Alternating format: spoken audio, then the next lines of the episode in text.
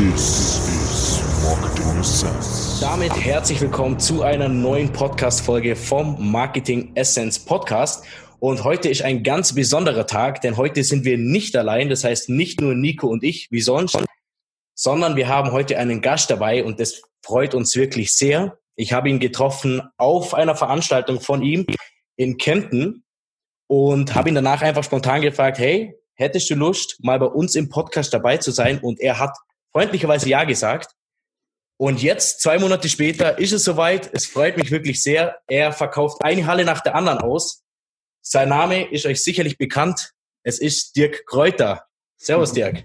Lieber Marvin, lieber Nico, herzlichen Dank für die Einladung. Freue ich mich sehr. Euer erster Gast in eurem Podcast. Das ist geil. das ist was ganz Besonderes. schon richtig.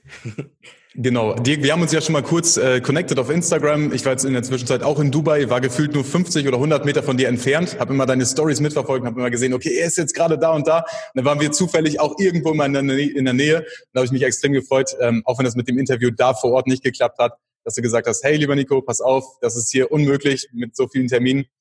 Und äh, ja, umso mehr freut es mich jetzt echt, dass wir jetzt endlich mal persönlich zusammen sprechen. Und ich freue mich natürlich auch auf die kommende Vertriebsoffensive, auf der wir uns sicherlich auch nochmal sehen werden. Ähm, genau, wir haben ein paar Fragen an dich, gerade in Bezug auf das Thema Marketing und Vertrieb. Ne, darum handelt ja unser Podcast. Und da finden wir einfach, dass du wirklich der Experte bist, den man da fragen sollte. Deswegen würde ich einfach mal ganz locker einsteigen mit der ersten Frage an dich, die ich mich, äh, die ich mir länger überlegt habe. Was, was ist deine persönliche Meinung zum Thema oder zum Markt der Coaches und Berater in den nächsten drei bis fünf Jahren? Wie stellst du dir das vor? Wie wird sowas aussehen? Wie werden sich die Teilnehmer verhalten? Was sind deine Gedanken dazu? Um, ähm, die Frage ist jetzt, wo fange ich an? Also ich, ich habe da 100 Ansatzpunkte. Wo fange ich an? Ich muss das kurz ein bisschen sortieren in meinem Kopf.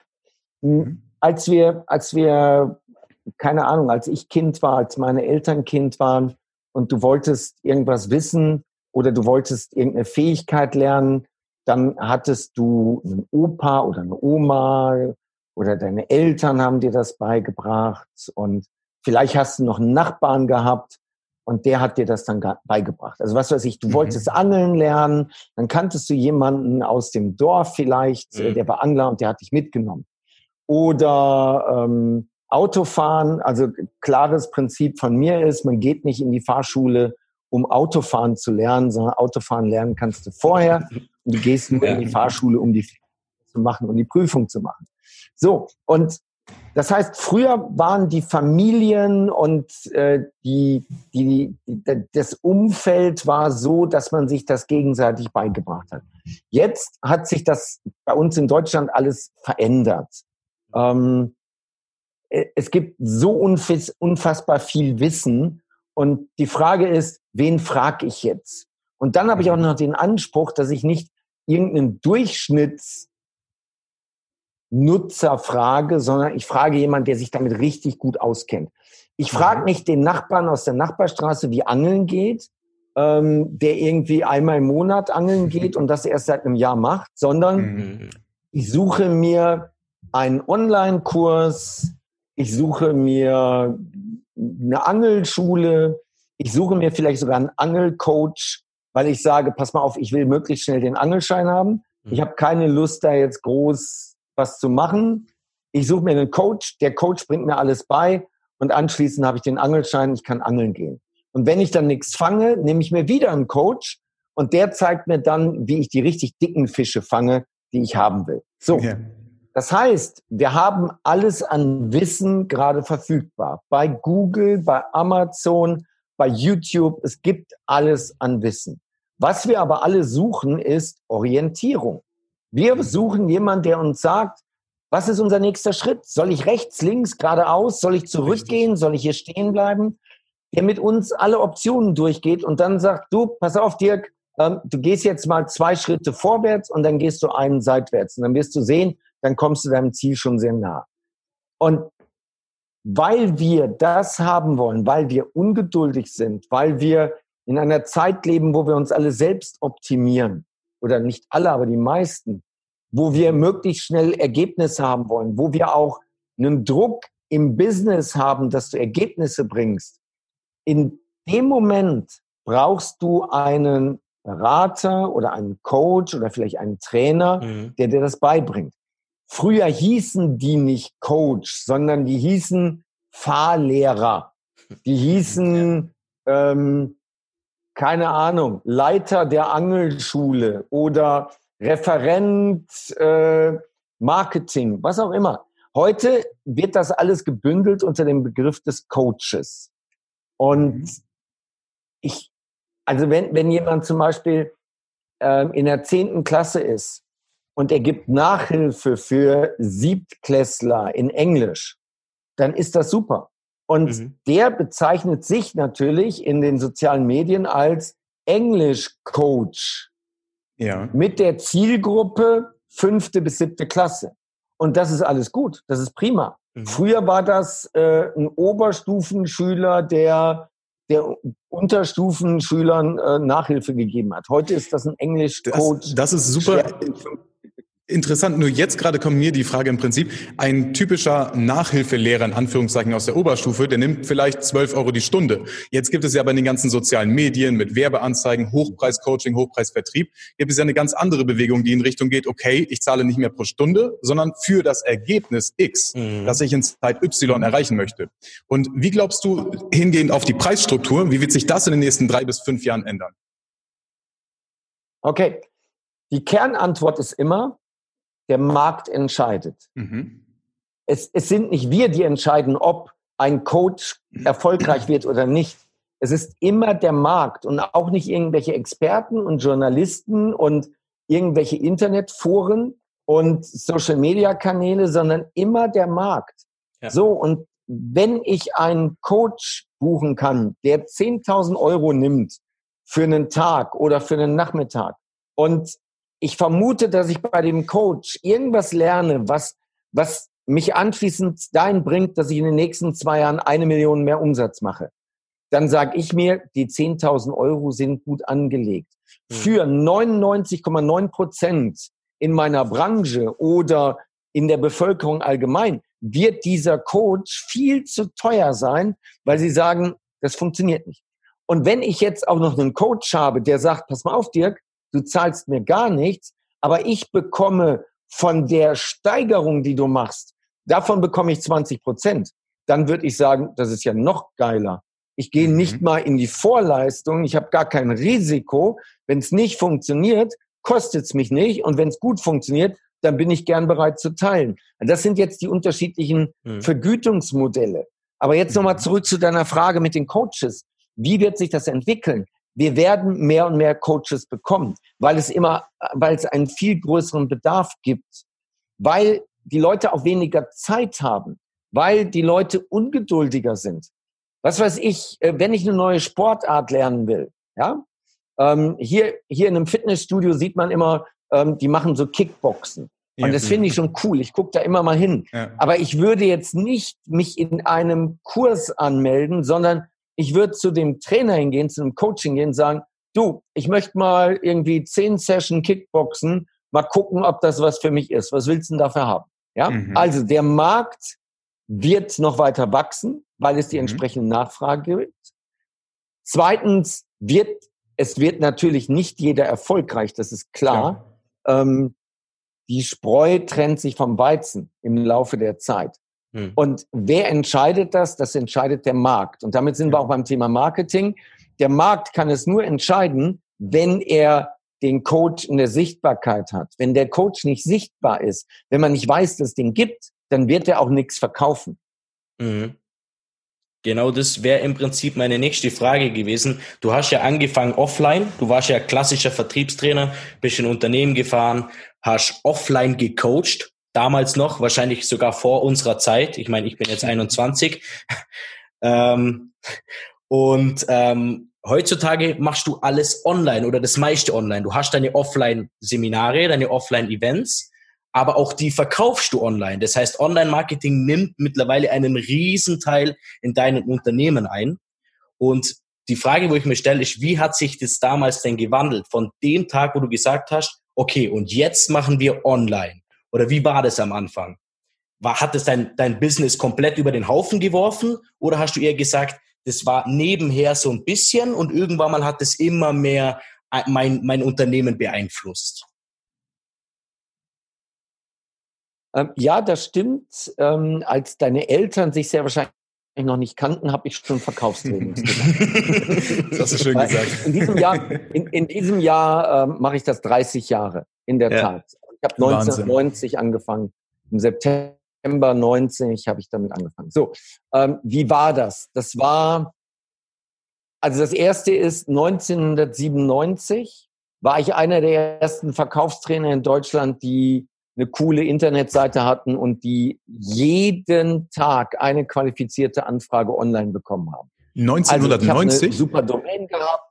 1997. 1997. Okay. Ähm, Verkaufstrainer.de. Ich habe rund 100 Gattungsdomains gekauft mhm.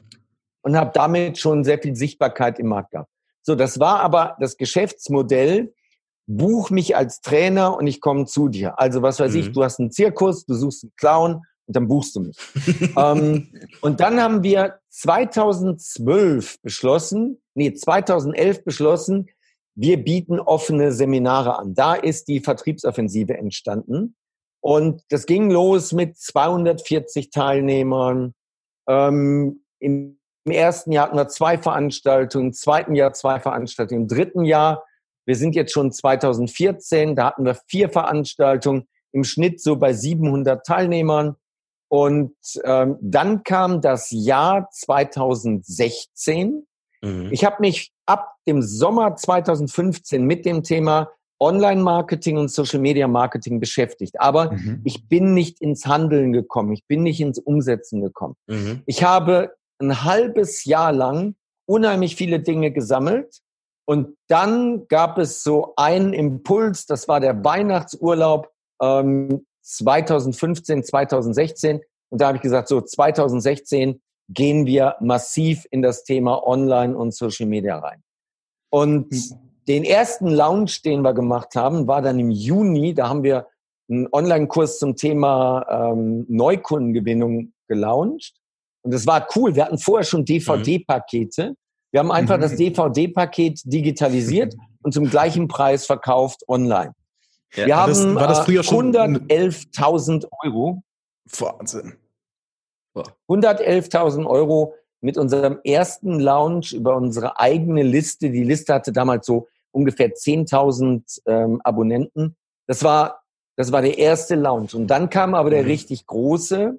Ein paar Wochen später hatten wir dann meine Geburtstagsaktion, 49 mhm. Jahre, ähm, 49 Stunden, 49 Euro das Ticket für die Vertriebsoffensive. Und dann mhm.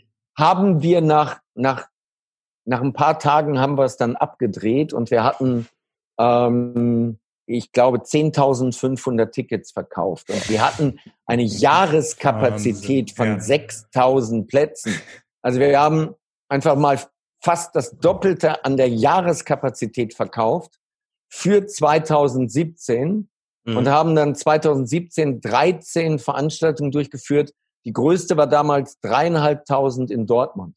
Und mhm. dann ging das immer weiter hoch bis ja. zum heutigen Punkt. Heute machen wir knapp 45 Prozent unseres Umsatzes nur online mit Wahnsinn. Tickets und digitalen Produkten. Aber immer noch knapp über die Hälfte machen wir durchaus offline über mhm. ein Telesales-Team zum Beispiel mhm. oder über das, was wir auf den Veranstaltungen auch nachverkaufen. Mhm. Für mich jetzt einmal kurz interessant, was hatte ich denn früher, weil ganz viele Leute immer am struggeln sind und sagen, ich äh, plane alles und ich sichere mir alles, aber ich komme überhaupt nicht in die Umsetzung oder testen kurz an, ziehen dann sich wieder zurück und kaufen das nächste und kommen wieder nicht in die Umsetzung. Was hat dich damals wirklich äh, im, im Weihnachtsurlaub im Prinzip dazu überzeugt, dass du sagst, okay, wir müssen jetzt wirklich online kommen. Und dann hat es ja trotzdem noch fast ein halbes Jahr oder länger als ein halbes Jahr gedauert. Also warum, einerseits, warum hat es länger gedauert? Und zweitens, was hat dich wirklich dazu bewegt zu sagen, jetzt aber oder nie? Ähm, es sind zwei Sachen. Das eine, warum hat es so lange gedauert? Weil ich das Geschäftsmodell ändern musste. Ich musste, ja. also ich habe zwei GmbHs, die ich hatte, die habe ich gekillt, die habe mhm. ich äh, liquidiert, habe die Mitarbeiter neu aufgestellt und mhm. dann haben wir neue Ziele gehabt, daraus haben wir neue Strategien entwickelt und dann haben wir angefangen, die umzusetzen. Das war der eine Punkt. Und die, das Schlüsselerlebnis war war die Geschichte eines, eines Kollegen, die ich gelesen habe und die hat mich so inspiriert, Vollgas zu geben. So, mhm. das, das war, das war der, der Schlüsselmoment.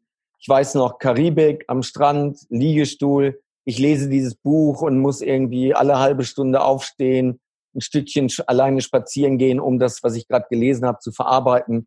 Und mhm. dann habe ich parallel mir immer meine Notizen gemacht, meinen Plan gemacht und dann war klar, nach drei Wochen Urlaub, jetzt, jetzt geben wir mal Vollgas. Und wir mhm. waren vorher schon nicht untätig, aber wir haben dann ein Tempo aufgenommen, was niemand in meiner Branche auch nur annähernd mitgeht. Ja, das ist auch mein Eindruck von außen gewesen, absolut. Also da auch nochmal größten Respekt. Das alles umzustrukturieren, sicher nicht einfach, aber ist definitiv geglückt. Sehr cool. Genau. Ähm, und wie war das genau? Ihr, ihr selber kamt ja aus der Offline-Branche. Heißt, hattest du schon Mitarbeiter zu dem Zeitpunkt, die wo gesagt haben, okay, online sind wir perfekt aufgestellt? Oder hast auch du dir damals schon einen Dienstleister geholt? Wir wissen ja heutzutage, du arbeitest mit Raoul Plikat zusammen, welchen wir sehr respektieren. Ähm, einer der besten Online-Marketer unserer Zeit. Und war das damals schon so, dass du gesagt hast, wenn wir jetzt reingehen in Online, dann hole ich mir direkt einen Experten ran? Oder hast du gesagt, wir machen erstmal unsere Steps selber? Ähm, wir haben die Social Media Steps selber gemacht, aber Online Marketing, mhm. mein Team und ich, wir haben noch nie eine, eine Facebook-Anzeige geschaltet. Noch mhm. nie. Mhm. Ähm, ich habe damals äh, den Raoul kontaktiert und mhm. ähm, habe mit dem dann einen Vertrag gemacht. Und dann kam der erste Launch. Und äh, nach dem ersten Launch haben wir den Vertrag dann nochmal ähm, optimiert für beide Seiten. Mhm. Und ähm, seitdem ist das eine Erfolgsgeschichte. Und jetzt muss man auch Wirklich? sagen, ähm, die, diese Erfolgsgeschichte funktioniert aber nur zwischen uns. Raoul hat auch für viele andere schon ähm, äh, Online-Marketing gemacht. Mhm. Auch in meiner Branche wirklich alle namhaften mhm. haben irgendwann schon mal bei Raoul angeklopft oder haben mit ihm auch schon mal gearbeitet. Aber er hat nicht geschafft, bei den anderen auch nur annähernd auf diese Ergebnisse zu kommen, die wir hinbekommen haben. Mhm. Und das ist immer eine Kombination. Du hast, du kannst einen super Dienstleister haben, wenn der Kunde aber nicht mitspielt. Was weiß ich? Ja. Ihr sagt einem, äh, einem, einem Kunden, ja, wir machen für dich äh, äh, PPC und wir ähm, bauen eine Landingpage und wir bringen dir jeden Tag 100 Anfragen. So, wenn der Partner aber jetzt sagt, ja, aber ich gebe nicht mehr aus als 500 Euro Werbegeld pro Tag, dann mhm. weißt du, dass es nicht funktionieren kann. Ähm, du Richtig. musst dann auch jemanden haben, der tut, was du sagst, der wirklich das tut. Und am Anfang habe ich noch hinterfragt. Heute hinterfrage ich nicht. Wenn Raoul sagt, mach A, mache ich A. Wenn der sagt, mach B, mache ich B. Punkt. Also ich hinterfrage dann nicht mehr. Da gibt es wirklich ein ganz klares Vertrauen. Und dann kommt dazu, ich habe den Content, die Content-Tiefe auch einfach aus 30 Jahren. Mhm. Ich habe das Auftreten auf der Bühne. Ich habe ein mhm. Alter, wo Qualität nicht mehr angezweifelt wird. Das wird, sorry, bei euch wird, ja. ist das Alter noch so, dass die Kunden das anzweifeln. Ja. Und der letzte Punkt ist, ich habe das Budget. Wenn Raoul sagt, wir brauchen eine Viertelmillion Euro für irgendeinen Lounge, dann sagen wir alles klar, wohin sollen wir überweisen?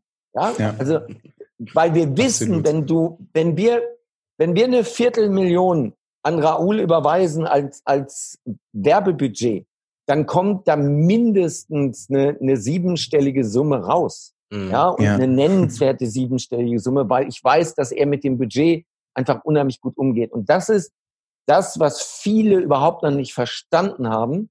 Sie verstehen nicht, was der Dienstleister wirklich macht.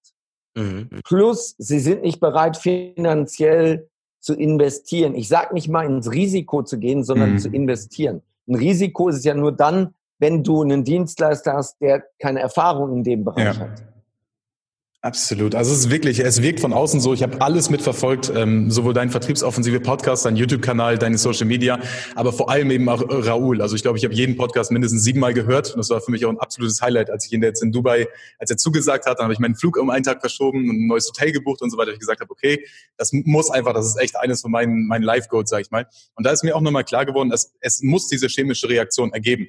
Du kannst nicht ein, ein Genie mit etwas anderem paaren und dann kommt da trotzdem irgendwas Wundervolles raus, sage ich mal. So, es müssen eben im Prinzip wirklich zwei Genies sein, die auch wirklich sagen, okay, ich habe den Mut und ich habe die Skills, um das Ganze auch wahrzumachen.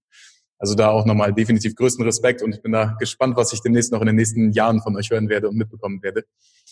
Extrem cool.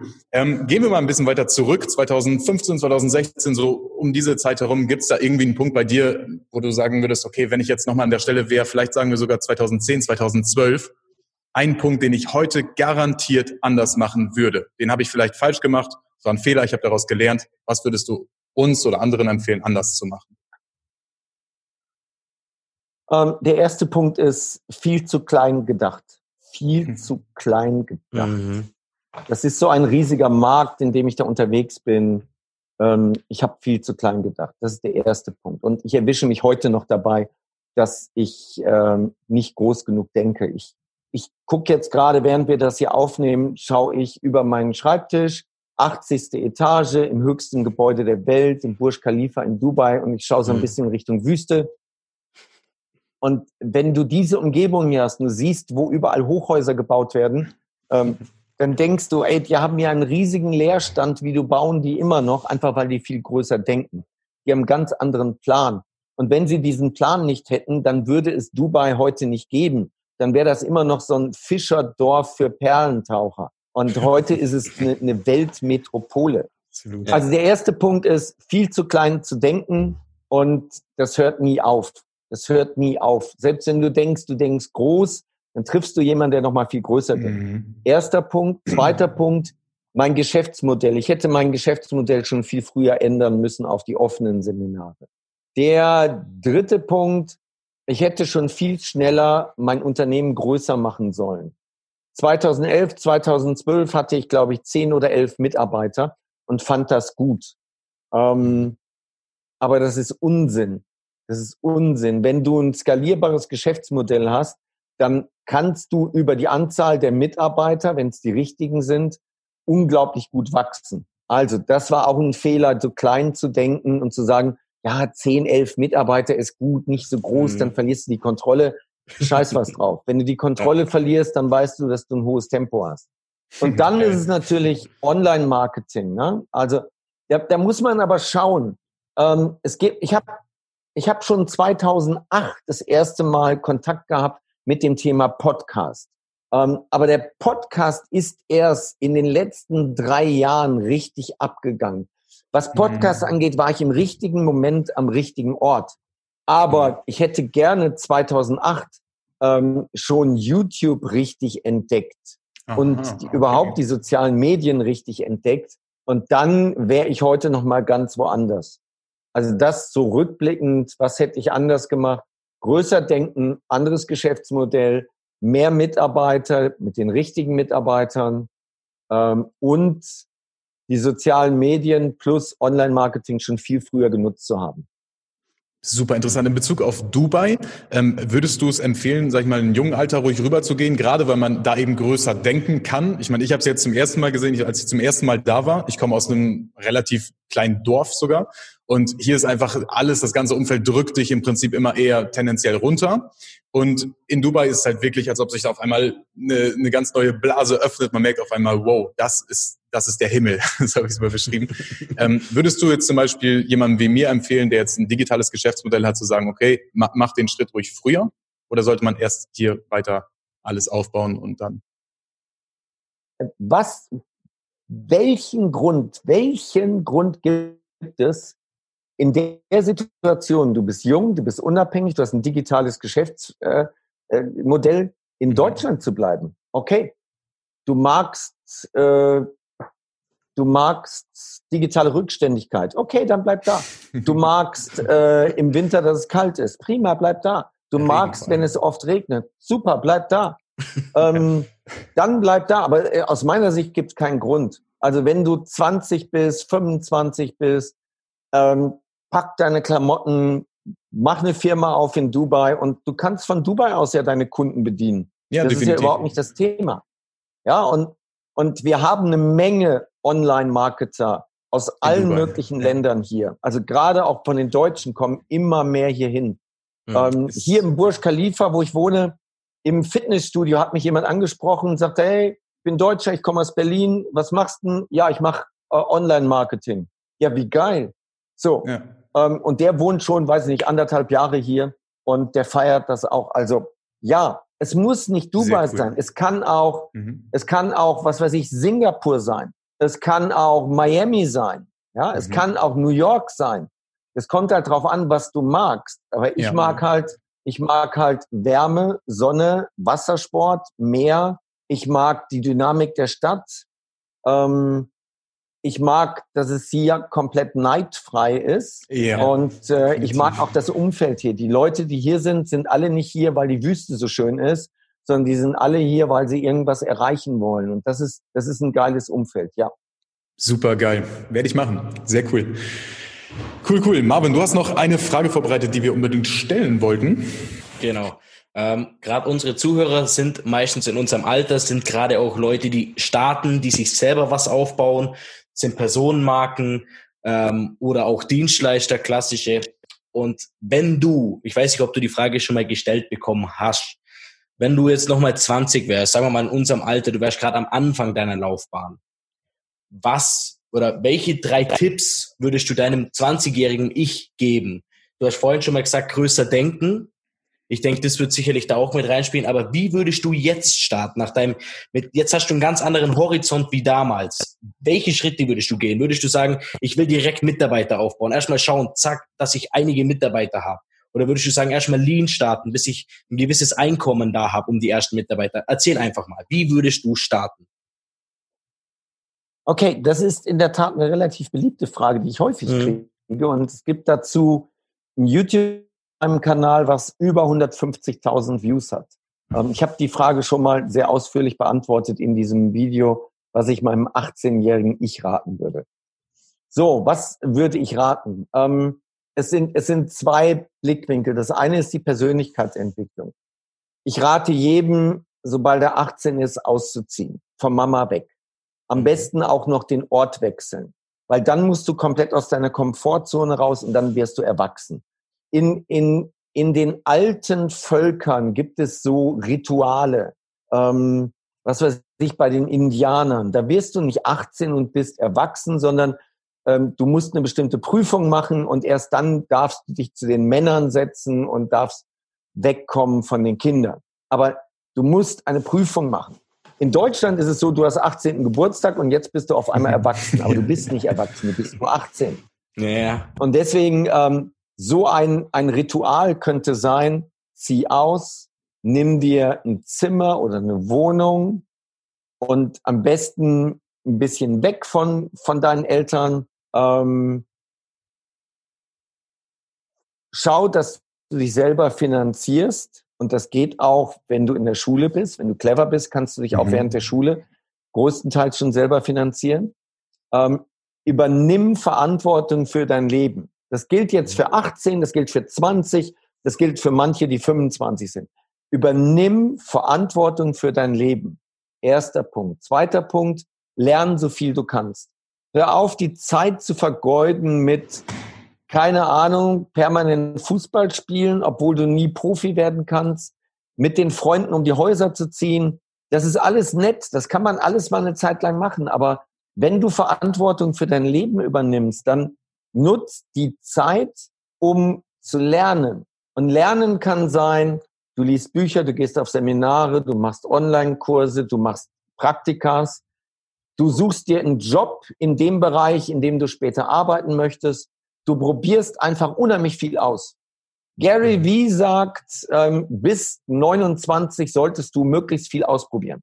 Ähm, mhm. Ich sehe das nicht so. Ich sehe das nicht so. Ich sehe, dass du dass du eine Zeit lang was ausprobieren solltest und dann solltest du aber irgendwann eine Entscheidung treffen. Du musst mhm. nicht bis 29 warten. Ja. Du kannst auch mit, mit 22 sagen, so, ich weiß jetzt, was ich will. ich will Unternehmer werden, ich will in die Branche und ich will das erreichen. Okay. Aber jetzt ist ganz wichtig, es gibt eine Formel, die heißt Sein, Tun, Haben. Die meisten sind alle im Außen orientiert. Die meisten sagen, ich will, ich will eine Penthouse-Wohnung in Dubai, ich will ein Lambo fahren, ich will geile Frauen um mich rum haben, ich will immer Deckung auf der Kreditkarte haben, was auch immer, ja? So. Mhm. Das ist aber, das ist das Haben. Du kannst aber nur haben, wenn du was getan hast. Und du kannst nur das Richtige tun, wenn du jemand bist, also das Sein. Und mhm. Sein bedeutet Persönlichkeitsentwicklung. Also ich ja. kann jedem nur raten, gerade in der Persönlichkeitsentwicklung lerne zu verkaufen. Hört sich jetzt komisch an, aber immer wenn du in deinem Leben etwas erreichen willst, wenn du Ziele erreichen willst, brauchst du dafür andere Menschen. Was weiß ich, du bist Existenzgründer und du willst erfahrene Leute einstellen. Die kommen nicht zu dir. Warum ja. sollten die zu dir kommen? Das Risiko ist viel zu groß. Und mhm. dann auch noch für wenig Geld. So, und jetzt musst du die überzeugen können. Oder du brauchst Fremdkapital. Dann musst du den Kapitalgeber oder die Bank überzeugen können, dass sie dir Geld geben. Oder, so wie ihr jetzt, ihr braucht Kunden. Wunderbar. Mhm. Jetzt musst du in der Lage sein, Kunden zu überzeugen, dass sie euch die Aufträge geben. Also du musst dich permanent verkaufen. Und Definitiv. deswegen ist das aus meiner Sicht Marketing und Verkauf sind die beiden Schlüsselfähigkeiten der nächsten Jahrzehnte. Mhm. Und das ist sehr, der erste cool. Punkt. Jetzt sind wir bei der, beim Thema Persönlichkeitsentwicklung und dann haben wir die zweite Variante. Was würde ich businessmäßig konkret machen? Ähm, ja, guck dir an, welche Trends gibt es. Schau auch, dass du nicht nur nach Deutschland guckst. Guck dir Europa an, guck dir die mhm. Welt an. Was gibt es auf der Welt, wo du vielleicht sagst, da könnte ich mit meinen Fähigkeiten, mit meinen Neigungen ähm, genau der Richtige an dem Platz sein? Dann probier viel aus. Dazu, dazu eine kurze Rückfrage. Ähm, wie wichtig findest du es gerade in dem Bereich, wenn man jung ist, zu sagen, okay, ich muss jetzt meiner, in Anführungszeichen, Passion nachgehen oder dem, was ich schon immer mochte. Ich mochte immer Skateboard fahren. So würdest du dich dann tendenziell eher auf den Bereich fokussieren oder trotzdem sagen, hey, ganz offen, Passion später, erstmal Business und dann Passion nachgehen? Nee, Passion. Ich wirklich der Passion folgen. Mhm, Weil okay. wenn du nur Business unterwegs bist, kommst du morgens nicht aus dem Bett. Das, das wird nicht funktionieren. Aber wenn du, nehmen wir das Beispiel Skateboard, das ist schön. Mhm. Ähm, angenommen, Skateboard fahren ist deins. Okay, was könntest du machen? Du könntest ähm, ein, ein Computerspiel entwickeln zum Thema Skateboarden. Mhm. Du könntest ähm, eine Produktion aufbauen für Skateboard-Teile. Du könntest äh, Skateboard-Reisen anbieten. Du könntest mhm. Skateboard-Kurse anbieten. Du könntest einen Online-Kurs zum Thema Skateboard äh, fahren. Mhm. Ja, du könntest ähm, ein Fotograf werden, der sich spezialisiert auf Skateboard-Bilder. ähm, du könntest ähm, Buchautor werden und Bücher schreiben zu den Themen rund um Skateboard. Wo gibt es die mhm. besten Skateparks? Was ist die geilste Community? Du könntest zum Beispiel ein Online-Portal starten ähm, zum Thema Skateboard fahren weltweit und finanzierst dich über Affiliate-Links. So, das würde. Ich hoffe, die Leute gehen. schreiben jedes, mit. Wahnsinn. je, ja, tatsächlich. Jedes, jedes, also das ist, es ist, gib mir deine Passion und dann helfe ich dir dabei, wie man daraus ein Geschäftsmodell macht. Aber das ist wirklich wichtig. Wenn du eine Passion hast, und meine war zum Beispiel mit 16, 17, 18 war es Windsurfen. Und mhm. ich bin aber damals, ich habe auf mein Umfeld gehört, weil das Umfeld gesagt hat, Dirk, das ist doch Unsinn, mhm. ähm, bin ich nicht meiner Passion gefolgt und bin da heute echt noch ein bisschen traurig drüber. Ich habe jetzt das, was mich glücklich macht, aber wie geil wäre es gewesen, einfach meinem Traum zu folgen. Aber ich habe in meinem Umfeld niemanden gehabt, der so erfahren ist, wie ich es heute bin und der auch so offen ist mit dem Blick und der dann sagt, okay, dich interessiert Windsurfen, ich gebe dir jetzt mal 20 Geschäftsmodelle, wie du mit ja. Windsurfen geiles Business aufbaust. Du hast deine Passion, du machst das, was du liebst und du wirst damit im Idealfall auch noch reich. Und deswegen, es ist nicht die Frage, mache ich es alleine oder mache ich es mit Mitarbeitern. Die erste ja. Frage ist, wofür brennst du? Wie kannst du aus dem Thema ein Geschäftsmodell machen? Mhm. Und danach richtet sich dann anschließend die, die Maßnahmen, ähm, was du dann tun musst. Sehr geil. Also im Prinzip für alle, die, die zuhören und sagen, ich bin mir noch nicht ganz sicher, wirklich mal in sich gehen, schauen, was ist meine Passion und dann zu schauen, wie kann ich diese Passion jetzt monetarisieren über etliche Wege. Da gibt es ja tausend verschiedene Herangehensweisen. Ähm, was ist ein, vielleicht ein kurzer Satz, vielleicht mit dem man merken kann, okay, das ist meine Passion, weil ich habe tausend Sachen, die gefallen mir, ich kenne mich in allen Sachen ein bisschen aus. Wie finde ich jetzt heraus im Prinzip, dass ich merke, oh, da, da können, dem sollte ich mal ein bisschen näher auf den Grund gehen. Gibt es da so ein, so ein One-Punchline-Satz? Nee, gibt es keinen Satz. Es, es gibt keinen Satz. Das ist ein echt komplexes Ding bei den meisten. Ich habe Mhm. Jahre gebraucht, um meine Passion wirklich herauszufinden. Jahre. Mhm. Ähm, es ist, was kannst du gut? Was fällt dir leicht? Was macht dir so viel Spaß, dass du damit die Zeit vergisst? Mhm. Was würdest du tun, auch wenn cool. du kein Geld dafür bekommst? Was fällt anderen Menschen an dir auf, was du für ganz normal hältst, was aber für andere besonders ist?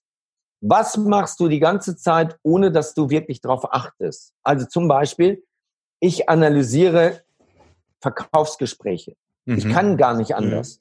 Egal wo ich bin, ich beobachte, wie ist die Gesprächsführung. Egal wo ich bin, ich analysiere mittlerweile Landingpages. Ich gucke mir die Copy an in einem in einem in einer E-Mail und guck, was läuft da psychologisch, was was wird da gemacht, mit welchen Triggern arbeiten die. Und und das ist wie eine Krankheit, aber äh, das das bin ich einfach. Und Mhm. das ist das ist ein Teil meiner Passion. So, was weiß ich, vielleicht bist du vielleicht bist du, bist du äh, Fitnessfreak. Du achtest auf deine Ernährung, du lässt nie eine Trainingseinheit ausfallen.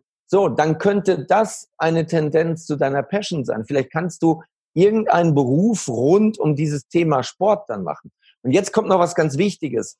Die meisten aus deinem Umfeld, wenn du mit so einer Idee kommst und du sagst, ja, ich will jetzt das und das machen. Die meisten werden sagen, gibt's doch schon, Mhm. Darauf wartet Ja. doch keiner. Damit kann man doch kein Geld verdienen. Und der Killer schlechthin ist, Wenn es funktionieren würde, würde es ja jeder machen. Moment, der Killer schlechthin ist, äh, warte, wenn das alle machen würden. Das ist der Killer schlechthin. Also es gibt so Sachen wie bleib doch realistisch und so weiter, aber eigentlich Mhm. ist es hier dieses, wenn das alle machen würden. Ich erlebe das so oft. Ja, Dirk, äh, äh, wenn jeder Online-Marketing machen würde. Es macht nicht jeder. So wie nicht jeder auf seinen Körper achtet. So wie nicht jeder, was weiß ich, Bücher liest, statt Fernsehen zu gucken. Mhm. Ja, so wie nicht jeder nach Dubai geht. Ja, wenn das jeder machen würde. Macht aber nicht jeder. Das ist einfach so ein Killer. Und jetzt vielleicht noch einen Nachtrag dazu, der extrem wichtig ist. Nehme keinen Rat an. Nimm keinen Rat an von Menschen, die aufgegeben haben. Das ist das Allerschlimmste. Super. Menschen, die nicht da sind, wo du gerade bist oder wo du hin willst. Menschen, die es mal eine Zeit lang probiert haben und dann aufgegeben haben und dir jetzt Ratschläge geben. Oder Menschen, die nie angefangen haben. Was weiß ich? Dein Vater ist Beamter, deine Mutter ist Hausfrau. Und du willst dich selbstständig machen. Hey, beide werden dir erzählen, dass Selbstständigkeit scheiße ist. Beide haben aber aufgegeben. Die Mutter Mhm. hat nie gearbeitet und wollte auch nie arbeiten. Also, natürlich arbeitet die, aber die arbeitet im Haushalt, ja? Ja. Und der Vater hat sich nie für Unternehmertum interessiert, weil er immer als Beamter sicher, den sicheren Weg gegangen ist. So, nimm keinen Ratschlag an von Leuten, die aufgegeben haben. Such dir Leute, die da sind, wo du hin willst oder auf dem Weg sind, die das schon länger machen, die dort erfolgreich sind und frag die. Mhm. Aber frag nicht die, die aufgegeben haben. Das ist das Schlimmste. Das ist wirklich mit der wichtigste Tipp. Ähm, kann ich selber so bestätigen. Diejenigen, die dich davon abhalten wollen, haben entweder diese zwei Rechtfertigungen, die du gerade auch gesagt hast. Wenn es funktionieren würde, würde es ja jeder machen. Oder die sagen, Ja. äh, das gibt es ja schon. Also es gibt einfach, die haben diese zwei Rechtfertigungen, mit denen die alles rechtfertigen, warum sie wieder still bleiben, nicht so in ihrer Komfortzone einfach drin stecken bleiben. Mhm. Ähm, und die zweite Sache ist eben genau mit den Leuten, die es nicht geschafft haben, die sich selber ärgern, die versuchen das Problem dann oft bei und sagen, ich möchte jetzt aber nicht, dass er das hinbekommt oder sie das hinbekommt. Genau. Also wahnsinnig wichtige Tipps, auch wenn das nur in so einem Nebensatz beinahe gesagt wurde. Also das ist mit eines der wichtigsten Tipps. Sehr, sehr cool. Ähm, Dirk, einmal kurz zu dir persönlich. Du hast, du hast Ziele, du hast wahrscheinlich noch viel größere Ziele als die, die wir uns jetzt gerade vorstellen können. Aber ein Ziel, ähm, das bekannt ist für dich, ist halt, dass du eine Million Menschen zu besseren Verkäufern ausbilden oder zu besseren Verkäufern machen möchtest. Ähm, das ist eine riesige Aufgabe. Nehmen wir mal an, du hast das Ganze geschafft. Es ist der Zeitpunkt 2025, vielleicht 2028, vielleicht 2022 und du sagst, jetzt habe ich mein Ziel erreicht. Was machst du, wenn du so ein Ziel erreicht hast? Also der, der größte Fehler ist, dass du dein Ziel erreichst. Mhm. Das kennt jeder. Wenn du lange auf ein Ziel hingearbeitet hast und du erreichst es, dann fällst du in ein Loch. Ja. Und deswegen, wenn du so bei 80 Prozent Zielerreichung bist, musst du sofort dein Ziel wieder korrigieren. Du musst es wieder nach oben schrauben. Also wir haben 2018 die Dortmunder Westfalenhalle gefüllt mit einem Event. Und ich wusste, also wir haben das Ganze ungefähr ein Jahr vorher beschlossen, im Juli 2000, ähm, nee, ich glaube im März, im März 2017 haben wir beschlossen, wir machen das. Und dann habe ich gesehen, zum Jahreswechsel, da hatten wir schon 7000 Tickets verkauft. Und ähm, das passen nur 10.500 in diese Halle rein, nur in. Anführungszeichen. Aber wir hatten schon 7.000 Tickets zum Jahresanfang und da waren noch, da waren noch vier, fünf Monate Zeit. Ja. Und da war für mich schon so ein bisschen das Tempo raus. Und ich habe gedacht, okay, ist eigentlich langweilig, wir werden das Ziel erreichen. Das ist jetzt keine große Herausforderung mehr. Ja. Und das ist das Wichtige. Wann sind wir glücklich? Wann sind wir Erfolg, äh, erfüllt?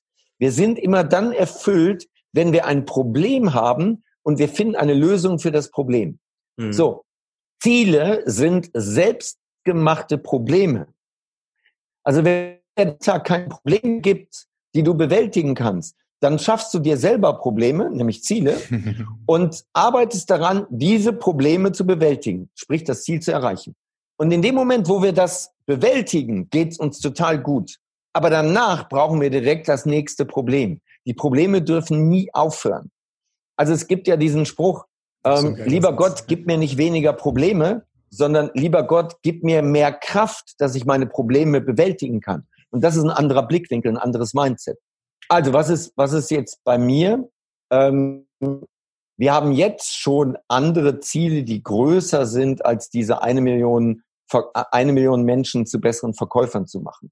Ähm, und ja, wir werden das Ende des Jahres erreichen. Das ist ziemlich sicher, je nachdem, wie man es und wie ja, man ja, es rechnet. Aber das ist jetzt, das ist jetzt im Februar 2020 gar nicht, wo ich einen erhöhten Puls habe, sondern sind eher andere Dinge, die wir für die nächsten zwei, drei Jahre geplant haben, wo ich sage, boah, das sind echte Probleme. Das sind mal echte Probleme. Wenn wir die bewältigen, unglaublich. Mhm. Wahnsinn. Sehr cool. Ja. Und denkst du auch irgendwann mal daran, wann zieht sich ein Dirk Kräuter zurück? Wann hörst du auf und sagst, jetzt habe ich es geschafft, jetzt möchte ich, jetzt möchte ich ruhiger werden lassen um meinen Namen? Oder möchtest du es nicht? Ähm, also die Rente ist der Anfang vom Ende. Ja, definitiv. Ähm, wenn du, ja. deswegen war die Frage so wichtig, erst Business oder erst Passion. Wenn ja. dein Business deine Passion ist, warum solltest du jetzt aufhören? Warum mhm. solltest du aufhören? Okay, mag sein, dass es körperliche Beeinträchtigungen gibt, warum ich das nicht mehr machen kann okay, in dem Fall muss ich weniger machen. Ja. Mhm. Es mag sein, dass sich keiner mehr für das interessiert, was ich zu erzählen habe. Okay, dann mache ich auch weniger oder ich suche mir ein anderes Feld oder ich suche mir eine andere Zielgruppe. Mhm. Ähm, aber solange ich da Spaß dran habe, werde ich das machen. Also äh, ich kriege die Frage jetzt öfter, aber ähm, ich kann die Frage nicht nachvollziehen. Gerade wenn mir junge Leute die, die Frage stellen und sagen, ja Dirk, du hast doch genug Geld, du musst doch nicht mehr arbeiten. Aber das ist das falsche Mindset. Das Mindset ja. ist dann, ich mache das doch nicht nur wegen dem Geld. Ich mache das, weil mir das unheimlich viel Spaß macht. Ähm, mhm. Wenn ich es nur wegen dem Geld machen würde, dann würde ich sehr wahrscheinlich nur Online-Marketing machen und würde, keine Ahnung, würde Anzeigen schalten auf, äh, auf, auf Viagra, auf äh, illegales Glücksspiel und Jetzt mitschreiben, auf, Leute. keine Ahnung, Prostitution. ja, also, Ja. weil dann wüsste ich, in dem Bereich kannst du unheimlich schnell unheimlich viel Geld machen, ähm, aber da ist keine Passion bei. Also, Ja, wenn- es nur da- darum gehen würde, gibt es ganz andere Geschäftsfelder, wo du ganz schnell reich werden kannst. Dann musst du den Job, den ich mache, nicht machen. Ja. Also, Ja, du sagtest von ja auch immer, das ist keine kein Datum, Arbeit. wo ich plane aufzuhören.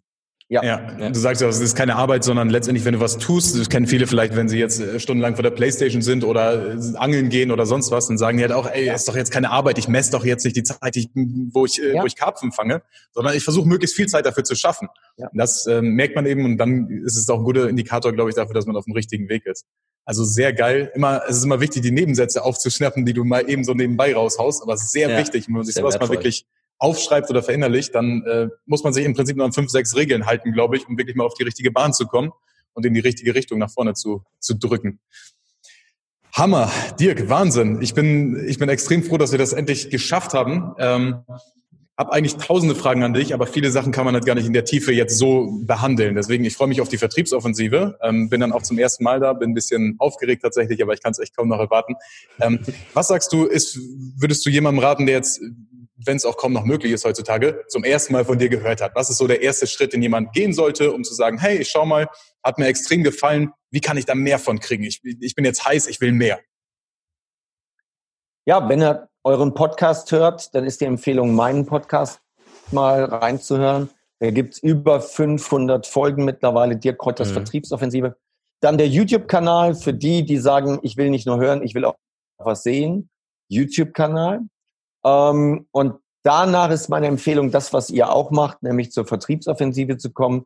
Die Tickets gibt's in der Regel zum Aktionspreis von 99 Euro für zwei Wochen, äh, für zwei Wochen, für zwei Tage. Äh, ist immer am Wochenende. Wir sind 2020 in acht Städten quer durch die Republik und es lohnt sich einfach dahin zu kommen.